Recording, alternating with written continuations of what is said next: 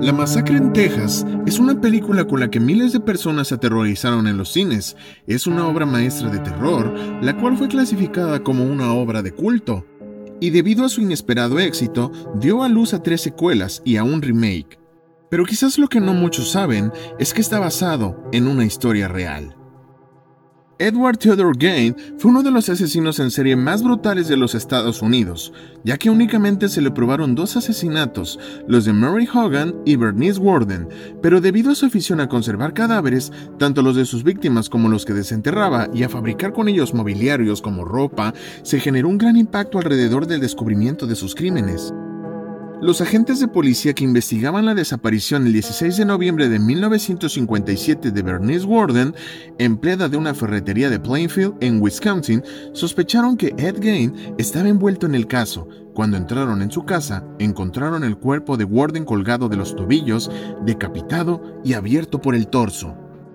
También encontraron cabezas humanas en el dormitorio, piel usada para hacer pantallas de lámparas y asientos, calaveras convertidas en platos de sopa, un corazón humano en una sartén, un collar de labios humanos, un chaleco hecho de vagina y pechos, y muchos más objetos hechos de partes de cuerpos humanos, incluido un cráneo que servía de cenicero y un cinturón hecho con pezones.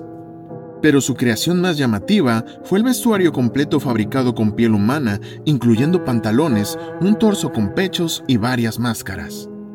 Al ser interrogado, Ed admitió que abría las tumbas de mujeres recientemente fallecidas y robaba los cuerpos, llevándolos con su furgoneta a su casa, donde curtía las pieles para hacer sus macabras posesiones. También admitió haber asesinado a Mary Hogan, una camarera desaparecida desde 1954. Nunca fue probado ni admitido por él que él haya cometido el canibalismo y también negó haber practicado sexo con los cadáveres, aduciendo que olían muy mal.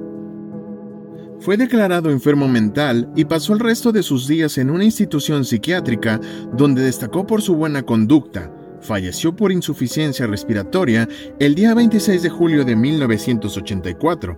Se cree que su posesiva madre, Augusta, una fanática religiosa que se esforzaba por impedir cualquier influencia ajena a la suya propia sobre sus dos hijos, fue en parte lo que causó un trastorno mental.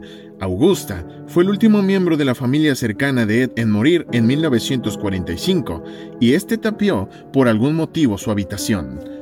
Al menos estos son los registros de lo, de lo probable que fue en que se pudieron haber basado en la película Masacre de Texas. ¿Ustedes qué piensan? que, ¿Creen que es muy parecido a la película que hemos visto en los 80s o solamente se asemeja un poco? Déjalo en los comentarios y no te olvides de dejar tu corazón, suscribirte o bien seguirme aquí en TikTok. Muchas gracias, mi nombre es Carlos Guerrero y gracias por escuchar.